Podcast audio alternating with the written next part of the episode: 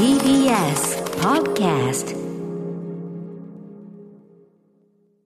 では、アトロックフュージョンパスト参ります。この1週間でお送りしてきた情報や聞きどころをまとめて紹介して、過去の放送を聞き返せるラジコのタイムフリー機能や、ポッドキャスト、ラジオクラウドなど、各配信プラットフォームと組み合わせて、新しいラジオの楽しみ方を提唱しています。また、番組の公式サイトでは、過去、そして未来のスケジュールを Google カレンダーに載せてお知らせをしています。聞き返す場合など参考にしてください。さらに Spotify では番組のアーカイブだけではなくて、オンエアした曲のリンクや、ここでしか聞けないオリジナルコンテンツ、アトロク放課後ポッドキャストを配信中。この後9時から配信です。すべてがまとまったプレイリストが便利でおすすめです。ということでございます。レックさん、ご無沙汰しております。はい、ご無沙汰です。え1ヶ月ぐらいお休みいただいてましたんでね。ああ、そうですかね。はい、ちょっと振り返りってどうやるんだっけって感じですけどね。久しぶりですね。でもこの1ヶ月の間に、ええあの、娘の腕もだいぶくっついてきまして、骨折したんですけど。あ、そうですか。そうそう、何よりですね骨折。してた腕がだいぶくっついて、もうあの三角筋が取れて、えで、包帯も取れて、もう割と普通にしてでもいいよみたいな感じになってきましたね。ああ、そうですか。よかったですね。はい。そして大きなニュースとしてですね、ええ昨日ですね、はい。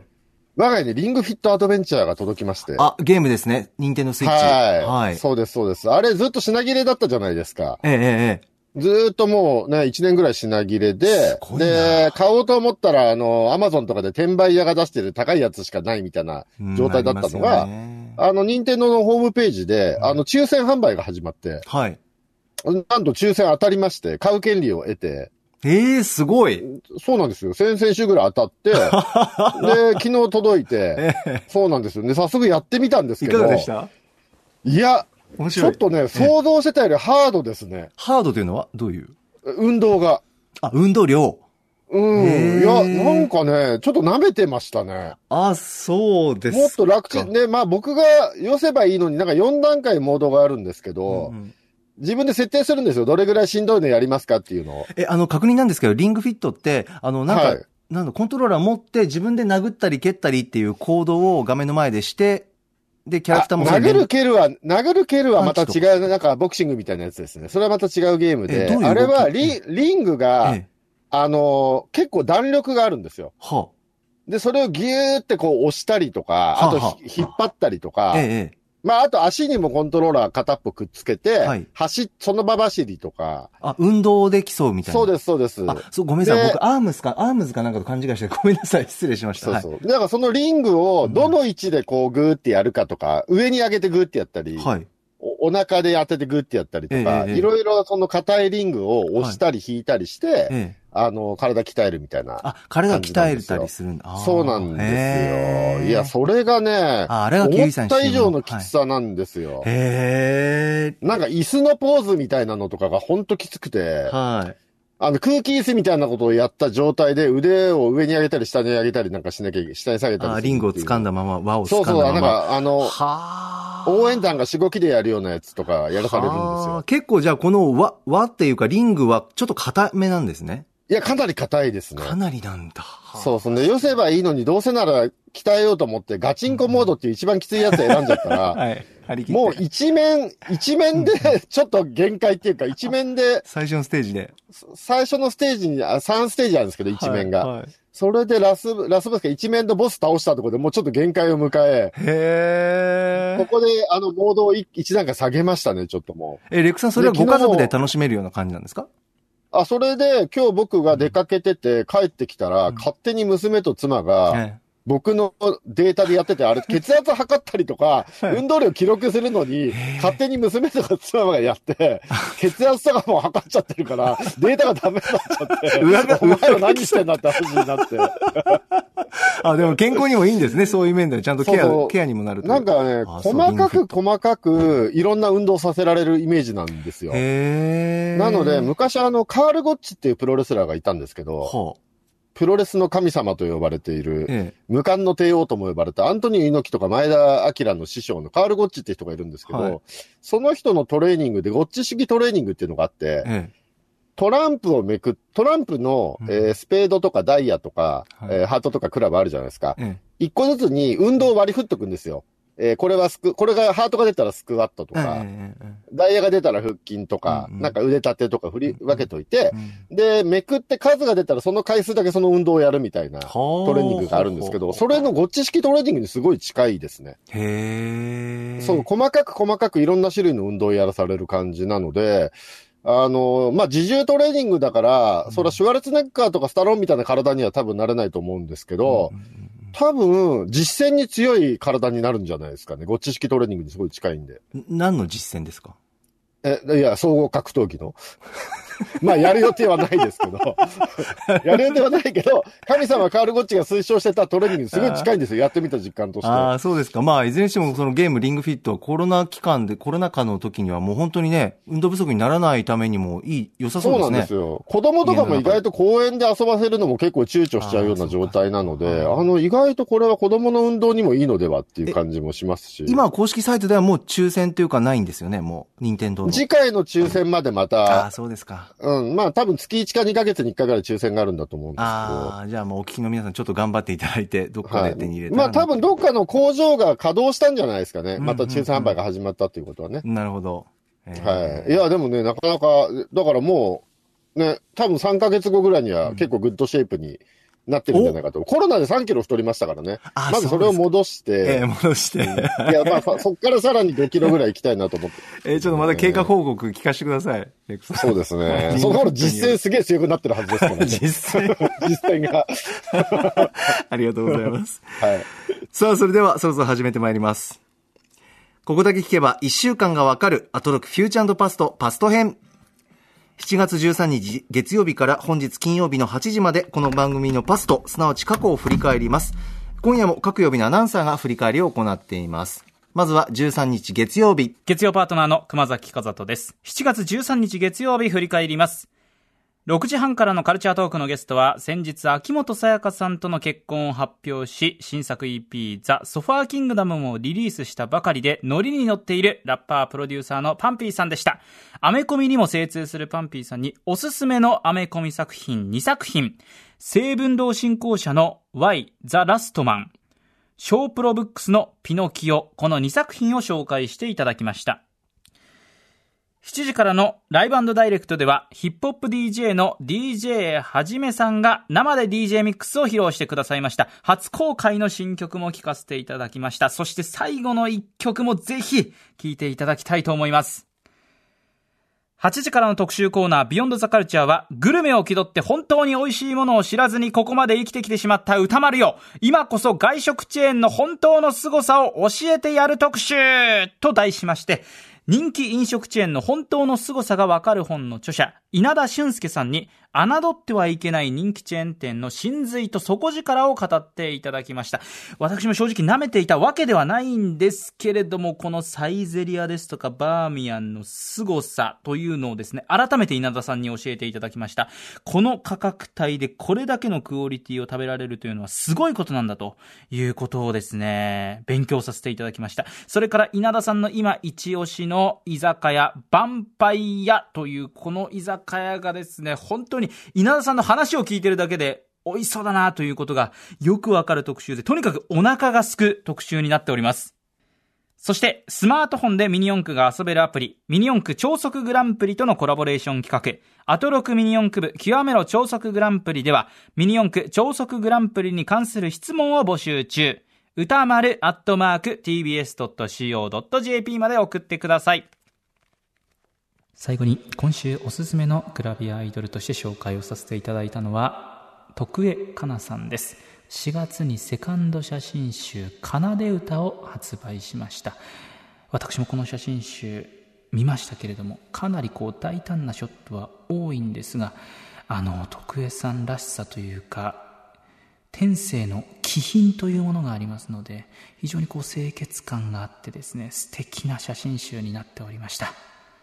徳江かなさん今週のおすすめですはい、レクさん、月曜はいかがでしょうか？はい。えっと、まず18時半ね、えー、パンピーさんいらっしゃいまして、ええええー最近秋元さやかさんとね、ご結婚されたというね、非常におめでたい報告ありましたけど、私 AKB48 ではずっと秋元さやか推しだったんですよ。あ、そうですよね、レックさん。はい。そうなんですよ。ええなので、秋元さんとね、結婚した。もう秋元さんが選んだんだったら間違いないっていうね、もうパンピーさん、本当本当素晴らしいですよね。もうパンピーさん、人柄もね、よく、うんもう本当にいい人と結婚したなと思って。あー何よりねえ、秋元さんもでも卒業してからどんどんかっこよくなってますからね、もう素敵な大人になってますよね。うん本当にね、末永くお幸せにという感じでございます。はい。はい。そして、えー、19時40分ぐらいから、アトロックミニ四駆部、はい。ね、まあ、毎週毎週やってますが、えなんか、最近歌丸さんすごい伸び悩んでるっぽいですね、聞いてるとこえ。ろね。そうですね。なんか、熊須の方が、熊崎アナの方が、なんかちょっとこう、優位というか、伸び伸びしてる感じがしますけど。先々週でしたっけ？勝負してね、熊瀬が勝ったんですよね勝。ちました。はい。はい。で、僕も、まあそんなに一生懸命歌丸さんのレベル40いくつでしたっけ？とかです。あの、熊崎アナよりも高いんですよ、レベルは。ですよね、はい僕は26ぐらいだからそんなにめちゃめちゃやってるわけじゃないんですけど、えええあの、だいぶパーツも集まってきてえ、ほう。一応一通りメインのパーツは全部四つ星になってきたんで、あなんかこれ歌丸さんになら勝てるんじゃねえかって気もしてきた。ね あの、今度勝負してもいいかなって気が。絶対聞いてますよ、今、歌うんいや、丸さんだって。毎週、毎週伸び悩んでるって言ってるじゃないですか。そうそう言ってますそう、よね出。口が見つかってないみたいだから、しかもクラスも僕とそんなにレベル変わんないみたいだから、あれ、俺でも勝てんじゃねって気がなんかちょっとしてきましたね。勝ったら面白いな。対戦して、レクサイン戦って勝ってほしいです。ちょっと戦ってみてください、ちょっと。そんな気がちょっとね、しますよ。最近の歌丸のスランプぶりを聞いてるのね。はい。はい。はい。そして、えっと、20時代、これメール来てますかね。はい、メール来てます。ラジオネーム、キラキラ星さんです。えー今週印象に残ったのは月曜日の特集コーナー、もぐこキャスター、熊崎和人さんと、もぐっこコメンテーター、ラッパーで美食家の歌丸さんによる、食いしん坊和人の日本全国もぐもぐグルメニュース。ということで、この中で語られる稲田俊介さんの思いが熱くこもった言葉がどれも心に響き、想像していた以上に深い内容でした。こだわりでやっている根本の思いは、チェーン店も個人店と同じ。チェーン店は不特定多数に受けないといけない。勝ち組も負け組もない。飯の前には平等。チェーン店の良さを伝えるのはその一歩。私自身、チェーン店にほんの少しでもナーメテーターな部分があったことに気づかされました。人気チェーン店の進化し続ける経営方針の中では、スカイラークは一定のクオリティを保ちつつ流行りを取り入れること、そしてバーミヤンの二十数年の歩みを知り感動すら覚えました。とにかく紹介されたチェーン店すべてに今すぐ行きたくなる特集でしたとメールいただいてます。はい、えー、ね、メールでいただいたように、稲田さんのお話すごく熱くてね、あの、大変ためにもなったんですけど、ええまず、えっと、これ面白かったのが、はい。えー、鉄塔鉄尾、グルメ気取りの歌丸という設定で進んだのが、大変面白かったですね。だって稲田さんもそれ、もう乗っかってくださったじゃないですか。最終的に歌丸自身も乗るっていうね、その設定に。そうでしたねあの、ミシュラン、ミシュランを参考にして、飯屋を選ぶみたいなね。そうでしたね。そうそうそう。で、さらにそのグルメ気取りの歌丸が、歌丸注文できるかなとかね。完全に、完全に歌丸を舐め切った扱いがすげえ面白いんで、これ。歌丸さん基本的にだって 一流ホテルのさ、一流ホテルのなんかレストランでしか食べないとか、外食はとか。そうで、最低で正しい注文ができるかみたいなね、試されたりして。あえーでも歌丸さんの注文に稲田さんが結構うなってましたよね。ーあ、そうでしたね正しい。注文だって言ってもうね、サイゼリアで。はい、90点台とかなんかそんな点数が出たような気がする。そう。まずワインをね、口うるたく選んだりして。白ワインね。そうそうそうそう。その選び方がグルグルメ気取りでうるせえなと思って聞いたんですけど。でも合格だったみたいですね、あの。選び方で、まとめて結構な量頼んでっていう感じで。でも勉強になったのがね、その、スカイラークグループがファミレスの王道だみたいなね。はい。話で、顧客が求めるね、メニューとかをね、提供し続けてるって話で、一番びっくりしたのが、バーミヤンは、はい。一回路線変更したんですね。ああ、そうでしたね。確かに思い起こしてみると、できた頃のバーミヤンって、安いのになんか、ちょ、ちょっと本格感ありましたよね。あ、そうですか。うん、なんか、あの、割と町中華のメニューじゃなかったんですようん。うんうんうんあの、うん高級中華料理、いい中華料理を少しでもリーズナブルにみたいな路線だった。そうですね。だから最近は、あの、街にできてきた390円でいろんなメニュー食べられる中華とかあるじゃないですか。ありますねあああれに近い感じだったんですよ、最ああ、初。そうなんですか。うん、なんだけ、ど、それがね、やっぱ路線変更したんですね。王将的な方向にね。ね確かに、確かに僕も路線変更あんま気づいてなかったから、あれ、バーミヤンってこんなんだっけと思ってたんですよね、最近。なるほど。そうそうそう。あ、確かに変わったんですね、これね。ね。で、最近また少し攻めの姿勢に戻ってきてるってお話でしたね、これね。そうでしたね。ね、これとかためになったな。そして、ね、立ち飲みのヴァンパイアっていうのが今推しだっていうお話でね。はい。うんちょっと調べてみたら、隣の駅にね、ヴァンパイアあるんで、ちょっと行ってみようかなと思いまそうでした。か。へえ。えーで僕、中野なんですけど、東中野に確かヴァンパイアあるって書いてあったんで、ああ、そうですか。うん、ちょっと行ってみようかなっていう感じですね。いろんな整理ができた特集でもありました。はいさあ、続きましては、14日火曜日です。火曜パートナーの宇垣美里です。6時半からのカルチャートークは、ライターで研究者の富山由紀子さんが登場。最近注目の漫画を4冊紹介していただきました。和山山さんの女の園の星、何回読んでもニヤニヤしちゃうんですよね。星先生が他人だったらな。7時からのライブダイレクトは、サイケデリックなネオソウルバンド、おとぎ話の2人編成でのライブでした。そして8時からの特集コーナービヨンドザカルチャーは映画ダバナシシリーズマドンソクから始める韓国映画の名脇役特集。ここ20年常に高値安定している韓国映画界。その充実ぶりの一端にはスクリーンの中央ではなくスクリーンの端に映る脇役たちの存在が大きいんです。画面をビシッと引き締めるハイレベルな脇役たちこそが韓国映画の質の高さを裏付けていると言っても過言ではありません。今回はそんな韓国映画を彩る名脇役たちについての特集をお届けしました。解説いただいたのは韓国映画に詳しいライターの西森道夫さん。最近の韓国映画の波、バシバシ来ています。そして見れば見るほど、あの映画のめっちゃ怖い公安、こっちでは頼りない上司だったって気づくことがもう山のようにあるんです。だから見れば見るほど楽しくなってくるマドンソクしかり、ハ・ジョンウしかり、ジフン君しかり、見たい映画がありすぎてありすぎて、たまりません。はい、火曜日はアレックさんいかがでしたか？はい、えっ、と、まず18時半ですね。えーはい恒例の富山由紀子先生ですね。はい。いつもはテーマを決めて漫画を紹介していただくんですけども、えー今回は上半期良かった4作品ということでございました。はい。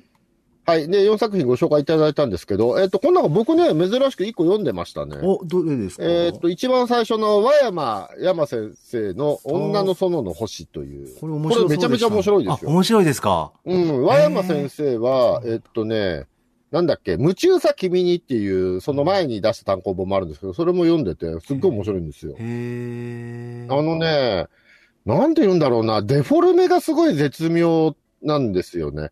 デフォルメ。すごいね、オフビートなギャグみたいな感じで、えー学生の日常を描いていくんですけども、ええこの女の園の星は先生と学生の交流みたいな感じなんですけど、うんうんあの、デフォルメはされてるんだけれども、日常の会話ってこんなテンションだよねっていうのが、絶妙に表現されてて、なんとも面白い、なんとも他にね、あんまりない感じの面白さの作品ですね。これ本当皆さんおすすめですね。へーうん、いや、本当これもめちゃめちゃ面白いです。一巻がまだ出たばっかりですかね、女の園の。これ、宇垣アナウンサーは何回読んでもニヤニヤしてしまうっていう。ねそうそうそう、そういう感じですニヤね。ニヤしちゃう。そして、うんで、登場人物がみんな愛すべき人で、うん、これ素晴らしいです。その前に出たあの、夢中叫びにもすごい面白いですよ。あ、ありがとうございます。はい。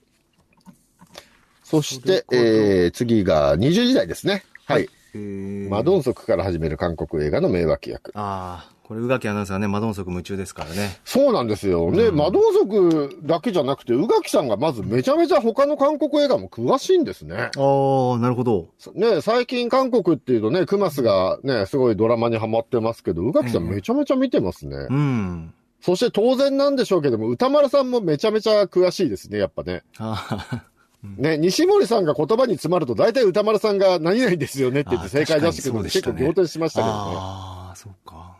はい。で、えっと、前半が特にこれ僕、すごい面白かったんですけど、ええ。今のこの脇役たちが目立つようになった流れみたいなのはすごい勉強になりましたね、これ。ああ、そうですね。はい。うんうんうん2020 2010年代に韓国でノワール映画が流星になって、そこから脇役が以前よりも光るようになってきたっていう。うんそして、えー、マドンソクとかが、そこから主演に、こう、上がる流れができてきたっていうお話でね。うんうんうん。で、ね、面白かったのが、例えばその、昔の東映のピラニア軍団みたいだねっていうお話をね、映画批評の方々と西森さんがされていたって話がありましたけども、うんまあ、ピラニア軍団っていうと、あの、志賀勝さんとか、えっ、と、川谷拓三さんとかね、そういった面々だったんですけども、あのー日本はだからその、東映の薬剤映画とかで、そうやって出ていた、まあまあ、ある意味ノワール映画じゃないですか、犯罪映画、出ていた人たちが、まあ、いい脇役になっていったんですけれども、うん。まあ、その後は、例えば V シネマとかからね、うん。えー東映の V シネマから、あの、遠藤健一さんみたいな方が出てきたりっていう流れになってくるんですけど。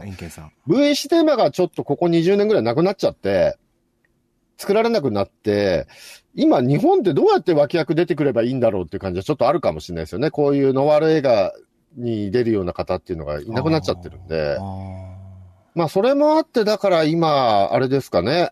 例えばピエール滝さんとか、ええリリー・フランキーさんとかこう他のジャンルで存在感放ってた方が、うんうんあのー昔だったらピラニア軍団がこうやってるような感じの仕事をされてるのかなって気もしますよね。ああ、なるほど。うーん。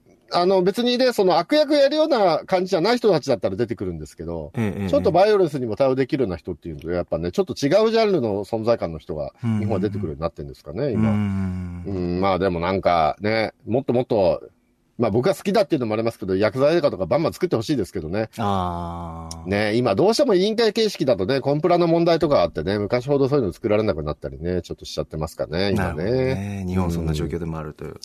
はい。はい。そんな中で今週の Spotify 限定コンテンツアトロク放課後ポッドキャストはこの火曜日のマドンソクから始める韓国映画の名脇役特集の延長トーク、えーこの後夜9時から配信ということになります。えーちなみに放課後ポッドキャスト用のジングルもできていますので、えー今日の放送からぜひ聞いてみてください。放課後ポッドキャストチェックしてみてください。まあでも、あの、この放送自体は、あの、ラジコで聞いた方がいいなと思うのは、あの、全編にわたって、えっと、ね、マドンソクのあだ名がマブリーっていうのがあって、あの、小沢健二のラブリーがずっとかかってたりするんで、あの、これはラジコで聞いた方がいいんじゃないかなと思いますね。えーはいまずはラジコで聞いていただいて、えーポッドキャストもお願いします。さあ、続きましては15日水曜日です。水曜パートナーの日々真央子です。7月15日水曜日の放送を振り返ります。6時半からのカルチャートークでは、高円寺と神保町にあるボードゲーム専門店、すごろく屋代表の丸田浩二さんに、直接集まっても、リモートでも楽しめる紙ペンゲームを2つ。事件は何だとテレパシーについてご紹介いただきました。なかなかね、みんなで集まって直接会って一つのゲームを囲んでワイワイもしにくい日々がまだまだ続いていますが、ペンさえあれば大丈夫。この日も30分が一瞬で過ぎていきました。もっとやりたい。そして7時からのライブダイレクトは配信シングル天空パレードをリリースしたばかりの真心ブラザーズのお二人が配信専用ルームスタジオからスタジオライブを披露してくれました。そして8時からの特集コーナービヨンドザカルチャーは、スイッチオンでいつでもどこでも念仏が聴けるアンビエントミュージックとしてのブッダマシン特集と題しまして、ブッダマシーンを世界各国で収集し、日本で一番ブッダマシーンのシーンに詳しい、もはやブッダマシーンを作ろうともされている、ハオハオハオさんに、自動で念仏を読み上げてくれる機械、ブッダマシーンについてたっぷり解説していただきました。ハオさん自ら中国やアジア各国に足を運んでディグし、大きな大きなリュックに詰め込んで輸入したものもあるというブッダマシーン。まず見た目がですね、とにかく可愛くて小さなハート型のものもあったり、スイッチを入れるとぐるぐるぐるぐる七色に光るものだったり、もうインパクトがとんでもない。さらには流れ出てくる念仏も今までのイメージを大きく覆すもので、アーバンなものとかもあったりして、これまた驚きでございます。これからの世界の注目を集める予感ビンビンです。注目しましょう。はい、レクさん、水曜いかがでしょうか？はい。まずは19時台、ライブダイレクト。まさかね、マゴコールブラザーズがこの番組にね、来ていただけるとは思わなかったですね。ねそれ自体がまず驚き。先週もね、金曜日にテイトーバさんいらっしゃったりとかね。ええええ突然びっくりするような人来ますよね、この番組ね。はい。言えてます。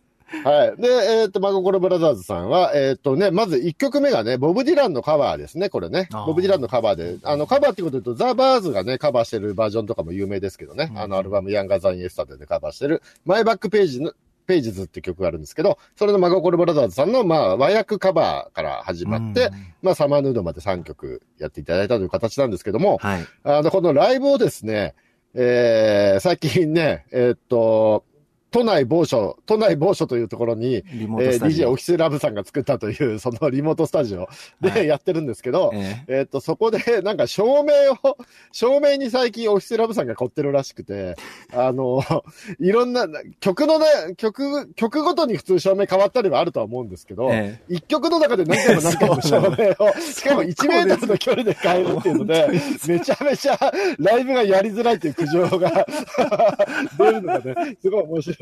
ライブ後のトークでめちゃめちゃやりづらかったっていう。そうですね。トークがもう、なんか、味と言えばいいのか、フォローどうしたらいいんだろうですけど。それってどっかでこれ見れないんですか？これ、これ見る方法はいなや、いですか？インスタグム。ラム、番組公式サイトのインスタグラムで、うん写真ですもんね、あれ動画じゃないですもん。ねだから色が移り変わったり、照明のっていう瞬間を見たいんだけど、えーこれちょっとでも一回そのね、許可が取れるものに関してはインスタに上げていただいて、どれぐらいやりづらそうなのかって一回見てみたいですよね。そうですね。しかもこれ、真心さんだけじゃなくて、他のゲストの方の時もものすごいやってるっぽいですよね。なんか途中で、見てみたいな。歌が、歌といる途中で、すっごい大幅に照明変わりましたみたいな。たまに出ますよねで。このコーナーって今、あの、あの、テレフォンショッキング形式になってるじゃないですか。そうですね、笑っていいと思う、はい。で、お友達紹介で電話したら、フライングキッズの浜崎さんが出て、おお、すごいと思ったら、ええあの、僕、予定があって来週出れませんって言って、何のために電話したんだよっていうところが、ね、新たな試みですよ、あれ。そうそうそう、面白かったですね、これ。面白かったですね。はい。はい。えー、そして20時台ですね。はいえーこの日は、ブッダマシン特集。メールいただいております。えーラジオネーム地球最後のお父ちゃんさん。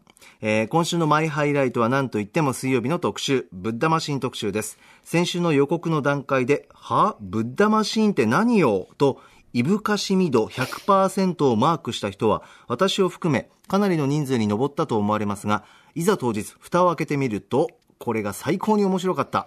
中国ではありがたい念仏をループしてくれる仏具として世間一般に浸透しているというブッダマシンですが、ここ日本に住んでいる我々にとってはまさに未知のマシーン。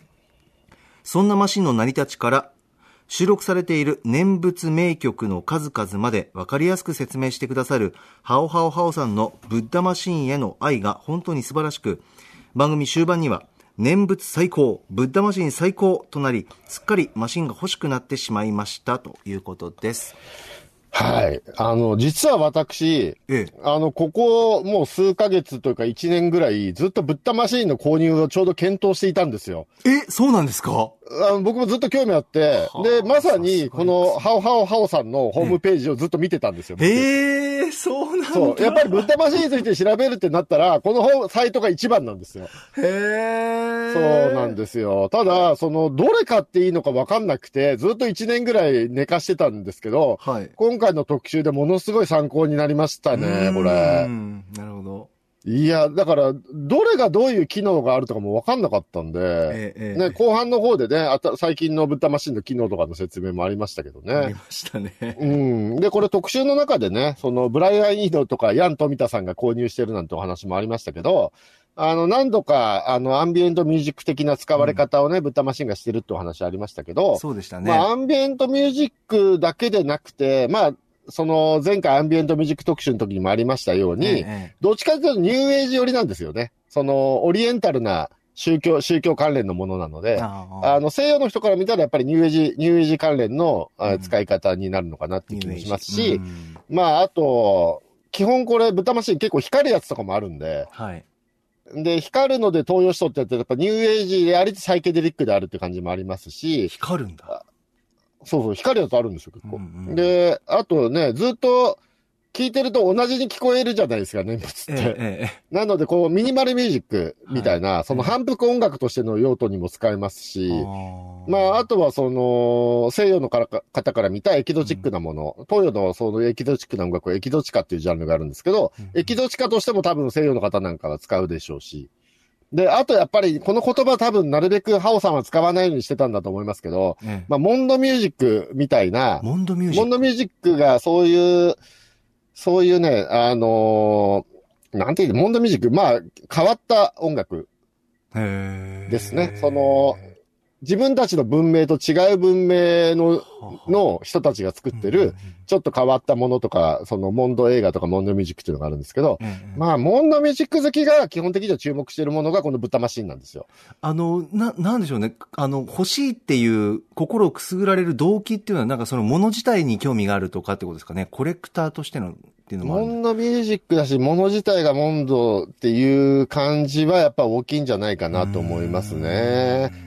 まあそういう人たちは大体でもあんまりく、良し悪しを語るときに、あんまりこう理屈じゃなくて、やばくないこれとか、来てるよねこれみたいな言葉でしか、こう語り合わないんですけど、来てる来てるとか、まあ、一言言うとすげえ来てるってことだと思います。やばいし来てるっていうので、いろんな人が今、豚マシンにここ数年注目してるんだと思うんですよね。ああ、そうですか。ちょっとあの、そうなんですよ。あの、いろんな光るもの、レクさんもおっしゃってましたけど、この特集の中でもちょっとこう見た目でビジュアル的にいろいろこうなんだろうな、番組にも読んだギャルデンの皆さんの工作みたいな派手な工作みたいなビジュアルのもあるとおっしゃってましたね、歌丸さんとかも。そうですね。うんだから、これがね、あの、ギャルデンの方々とくっつくと、ロボットレストラン的な方向のね、あの珍奇なことになっていくんでしょうし。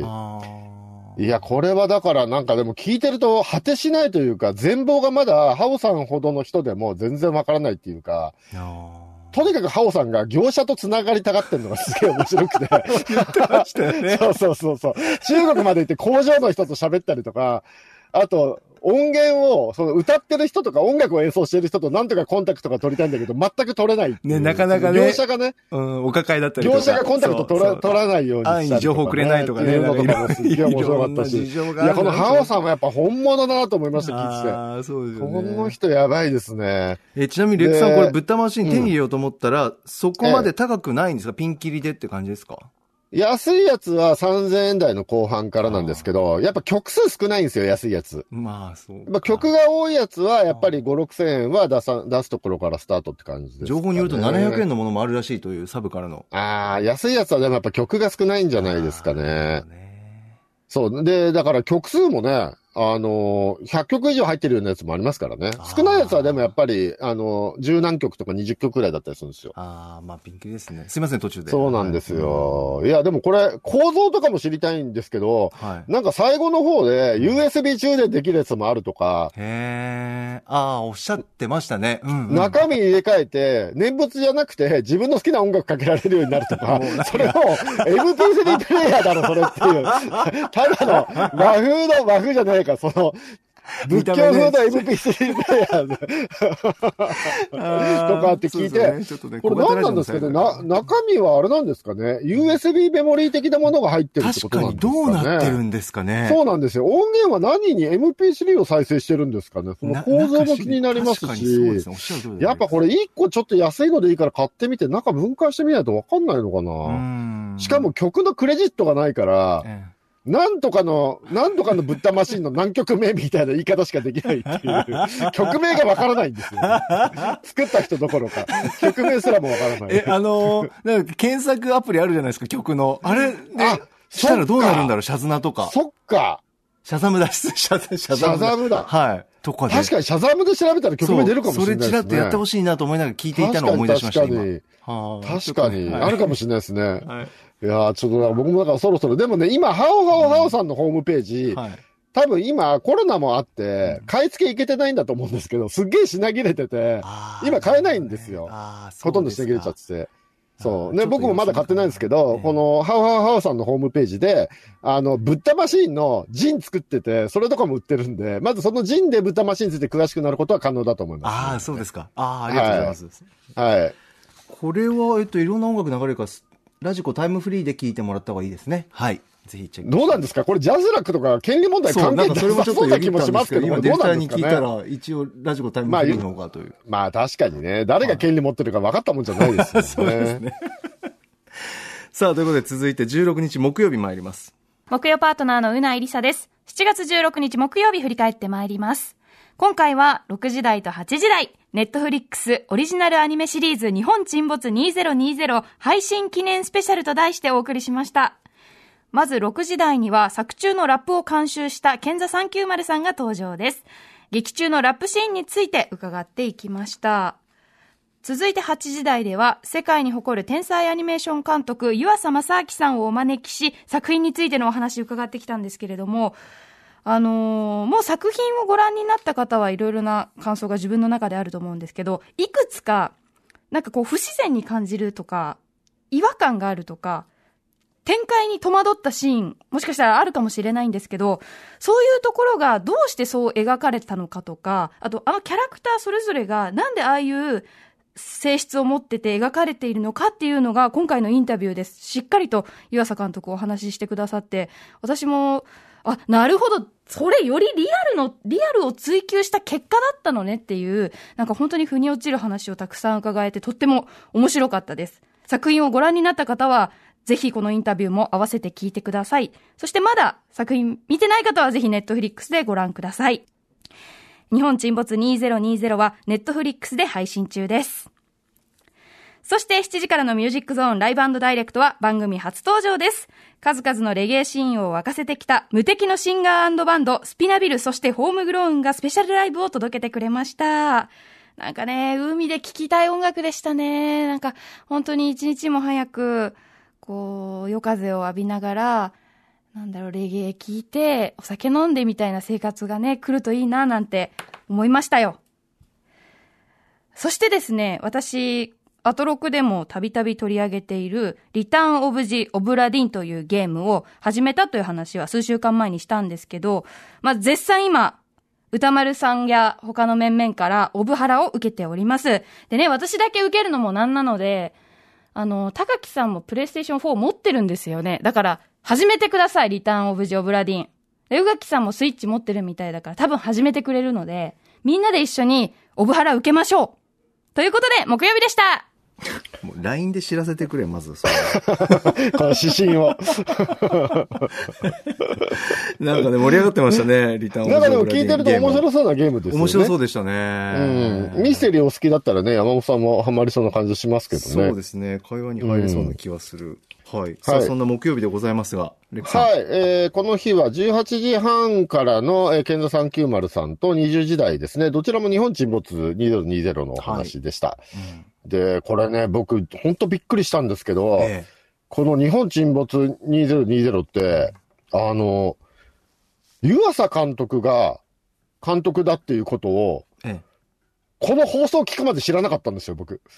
あー、でも私もそうかもしれない。世界の湯浅が監督やるっていうぐらいですから、多分いろんなところでネットニュースになったりとかあったと思うんですけど、えあの、放送聞くまで知らなかった、知らなかった自分の情弱ぶりにまずすごい驚いて、なんで俺気づかなかったんだろうと思って、え。そんなこと可能なのかと思いますよね。湯浅作品だって気づかないでいることが。ネットフリックスの宣伝では結構見たりしてたんですけど、確かにそういう方もいるんじゃないですか？そうそうそうそうあ、湯浅さんなんだ相当前からでも、ニニュースとかになってたはずなんですよ。ねそうでしたね大ニュースに。よく俺気づかなかったなと思って。え ーで、最近、うちの娘が、あの、鬼滅の刃、あの、終わっちゃったじゃないですか。はい。で、ちょっと鬼滅ロスになってるうちの小学生の娘が、はい。あの、鬼滅なくなって、あの、他のジャンプ作品に興味を持ち出して、ええ。僕のヒーローアカデミアを見出して、あはい、はい。ありますね。で、一緒になって、ネットフリックスで見てて、ええ、え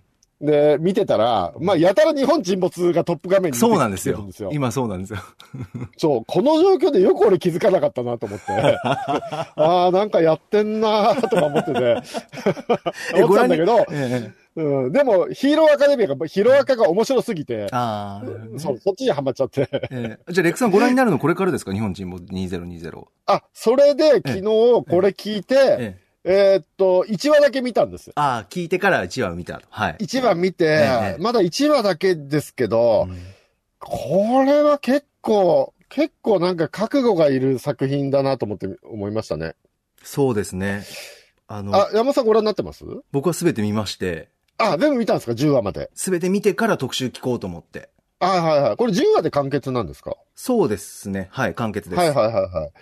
いや、1話見たら結構1話だけで結構、ちょっとすぐ2話見れなくて、ああ。やっぱりなんて言うんですかね。あの、まあ、日本沈没自体がもともと原作もそういう話ですから、まあ、その通りやってるんだけど、えやっぱり1話の描写だと、やっぱり我々東日本大震災の記憶とかもあるじゃないですか。えはい。まあ、まずそれが結構ガーンとこう、ね、呼び覚まされるとこもあり、そうですねちょっとすぐにはいけない感じがありましたね。あーこれ。そうですね、あの、そう、もうあのー今ね、大雨災害とか地震もあって、まあコロナも大変ねで。。そうなんですよ。っていうか昔まあ、だから歌丸さんもおっしゃってましたけど、日本ってそういう国なんですよね。そうですね。常に何何がしかあるんですよね。んこのタイミングで配信が始まってるっていうことに関して、うん。うーん、なんだろう、何があってもおかしくないなって思っているこの状況で見たので、えっと、なんだろうな、見てよかったなと思いました。こう、自分だったらこうした時どう思うんだろうとか、うんあどういう行動を取ってしまうんだろうとか、うんそういう、なんだろう、心の揺さぶりをかけられたというか、問いかけられたっていう見事に。はい。で、やっぱり歌丸さんも触れてらっしゃいましたけど、この作品見たときに、あの、不幸なこととか、うん、事故とかって、とにかく、現実だと、こんなに唐突に起こるもんなんだっていうのを突きつけられるというか、フラグがないってやつですね。そうですね、すごく印象的でして、そこの会話が、この特集ね、で。漫画だとね、俺この戦いが終わったら結婚するんだって、とか言えばこいつ死ぬなとかわかりますけどね、死亡フラグでね、はいそういうのないですからね、実際はね。もう、生々しいんだろうな、これが一番って思わされて、自分の中で衝撃的でしたね。日本沈没っていう作品触れたことなかったんですけど、僕正直。このアニメで初めてだったんですけど、うん、それぐらいの衝撃でした。レックさんこれからだと思いますけど、はい。うんそうなんですよ。でも1話の最後の方が結構えぐいじゃないいや、ですか。本当に。こう、ちょっとね。まあ、1話だから言ってもいいと思いますけど、空から人降ってきちゃったりするじゃないですか。そうですね。おっとっとっとっとっとって、湯浅さんってこういう時、容赦ねえからなと思って、これちょっと時間置かないと2話見れねえなと思って、ちょ、ちょっと1話だけで昨日はやめといた感じでしたけどうね。んいやー、でもこれ、これすごいですね。でも、この前まで映像系やってたのにいきなりこれですもんね。今どんだけお忙しいんだろうっていうね。ああ、そうですね。うんいやーあとカルチャートークではね、あの、うんラップシーンとかで、ケンザ390さんが担,はい担当して、えーどういう経緯で、どういう思いで、うん、どういうやりとりがあって、このラップシーンが出てきたのかっていうところも、はい本当に作品見てから聞いてもいいんじゃないかなと思いますね。僕は特集もカルチャートークも。あ、そうですか。はい。僕でも意外とええ何にも知らないで聞いたんですよ。まだ見る前に。ええ基本でも前半戦は歌丸さんの考える、そのラップの使われ方から、その、はいこの作品のテーマ自体ええが歌われてるって、割と本質論みたいな話で、ええで、後半は割とディテールの話してるんだけど、ええ見てないから何のことかさっぱりわかんなくて、何にもネタバレにならない感じもありました。全体的に皆さん本当気をつけてくださってましたよね。そう、そう、すっごい気をつけながら喋ってたんで、あの、これ、見る前に聞いても大丈夫じゃないかなとも思いましそうた。ですね。そう僕的にはだから全然大丈夫な感じだったんで、あの、聞いてから。前もあっても、あと、うんどっちでもそうですねサンドイッチチで聞いても面白いですしね、作品もね。えーいやー、ちょっとレクさんどんな感想を持つのかちょっと聞いてみたいなはいはい。あー、あとちょっと触れておきたいのが、新概念提唱型投稿コーナー、ラジオできるかな、レクさんいかがでした？今回もちょっと面白かったな。あの、マッキーのどんな時もっていうのね。バックミュージックにして、BPM が大体アフターシックスと同じ曲にしたらどうなるかっていう 実験ですよね。うんまあ、全然違いましたけどね。当たり前ですけどね。全然違う曲ですからね。聞いてほしいな BPM 合わせてもっていうね。でも、こういう音楽実験はすごい楽しいですよね。なんだろう、どんな時もが流れている中で歌丸さんがオープニングでトークしてるっていうのでももう大爆笑しちゃって、なんで面白いんだろうっていうところもありますしね。これいろんな曲で試せますよね。そねれによってどういう放送に聞こえるとか、そうどういう番組に見えるのかっていう、そうです。ね。いろいろありますよね続けてほしいな、はいこれも音楽流れるんで、ラジコのタイムフリーでお願いします。はい。さあ、最後は本日17日金曜日です。6時半、週刊映画辞表、ムービーウォッチメン、えー最新劇場映画、歌丸さんが評論しました。えー今回は透明人間でした。えーユニバーサル映画のクラシックキャラクターを総シリーズの脚本家、リー・ワネルが現代風にアップデートしたサイコサスペンスです。さあ、続いてはこちらです。7時台ライブダイレクトは、元アクアタイムズのキーボード、まゆこさんの録り下ろしライブ音源でした。そして現在は今週の番組内容を振り返っています。さて、本日振り返りで紹介した各コーナーは、ラジコのタイムフリー機能やスマホアプリ、ラジオクラウド、スポティファイ、アンカーなど、各配信プラットフォームのポッドキャストでもお楽しみいただけます。以上、ここまでアトロクフューチャーパスト、パスト編でした。えこの後は来週1週間のアトロクの予定、まとめてお知らせします。では来週1週間のアフターシックスジャンクションの予定を一気にお知らせします。まずは7月20日月曜日。6時半のカルチャートーク、月1レギュラー、新潟在住の覆面プロレスラー、スーパーササダンゴマシンさん登場。前回大好評だったリモートプロレスを再び実践です。7時からのライブコーナー、詩人、デザイナー、ポエトリーリーディングアーティスト、小林大吾さんのスタジオライブ。8時からのビヨンド・ザ・カルチャーは、 NONA REEVES、西寺豪太さんによる月1ポップミュージック誌解説企画、洋楽スーパースター列伝 90s 編。今回は、ベックです。続いて21日火曜日、6時半、アニメ評論家の藤津亮太さんに7時、7月から放送の注目アニメをご紹介いただきます。7時はヒップホップアーティスト、シンガーソングライターのペスさんと DJ ノンさんとの音楽ユニット、ブラボーのライブ。8時は劇的に進化している美術館、博物館のミュージアムグッズについて、ミュージアムグッズ愛好家の大沢夏美さんに紹介してもらいます。22日水曜日、6時半は雑誌映画秘宝編集長の岩田和明さん登場。7時は歌とアコーディオンの姉妹ユニット、チャランポランタンが登場。そして8時は多くの戦争映画を描いた脚本家、須崎克也さんについて、時代劇研究家、春日大志さんに解説していただきます。23日木曜日、6時半は、えーゲームメディア、ゲームスパーク編集長、宮崎康介さんに、ケンタッキーフライドチキンとゲーム界の動きについて解説してもらいます。7時のライブは3人組ヒップホップユニット、ドスモノスが初登場。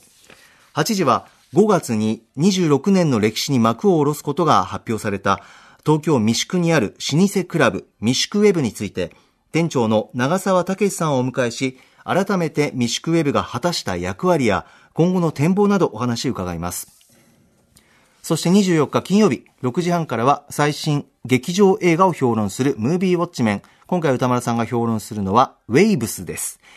7時はアニソン DJ の DJ シーザーさん。そして8時からは1週間の番組を振り返るアトロクフューチャーパスト。映像コレクターでビデオ考古学者のコンバットレクさん。イラストレーター、エッセイストの島尾真帆さんとお送りします。さあ、レックさん、来週気になるものありますか？はい、えっ、と、まずは月曜日ね、えーもう前回最高だったリモートプロレスがまたね、スーパーササンゴマシンさんやるということで、これ楽しみです。はいあとね、8時台は西原豪太さんのね、洋楽スーパースター列伝 90s 編。今回はベックということで、もうこれ非常に楽しみですね。はい。で、えー火曜日、えー、藤津亮太さんの、えー注目アニメね、恒例のやつですけど、ね、何が面白いんだろう。今僕、リゼロの2期が始まったんで、それだけ見てる感じですね。ああ、そうです。ええはい。えー、そして、えー水曜日はね、珍しく春日さんが一人の方にフィーチャーして、えー戦争映画についてね、えー解説いただきます。ということで、そしてなんといってもやっぱ木曜日、8時台のね、こうやはり三宿、三宿ウェブ、ああ、未宿ウェブですね。三宿ウェブのはい閉店っていうのは僕らにとってはこれもう大ニュースというかもうショッキングなニュースですね。やっぱり2000年代はめちゃめちゃここでみんなで遊んでたので、その月一でオフィスラブさんが主催で、えーはい。DJ として歌丸さんと牛蔵さんとオキテポルチェさんが出ていた、申し訳ないとってイベントをずっとやってまああ、して。なるほど。レックさん、ありがとうございました。After Six Junction.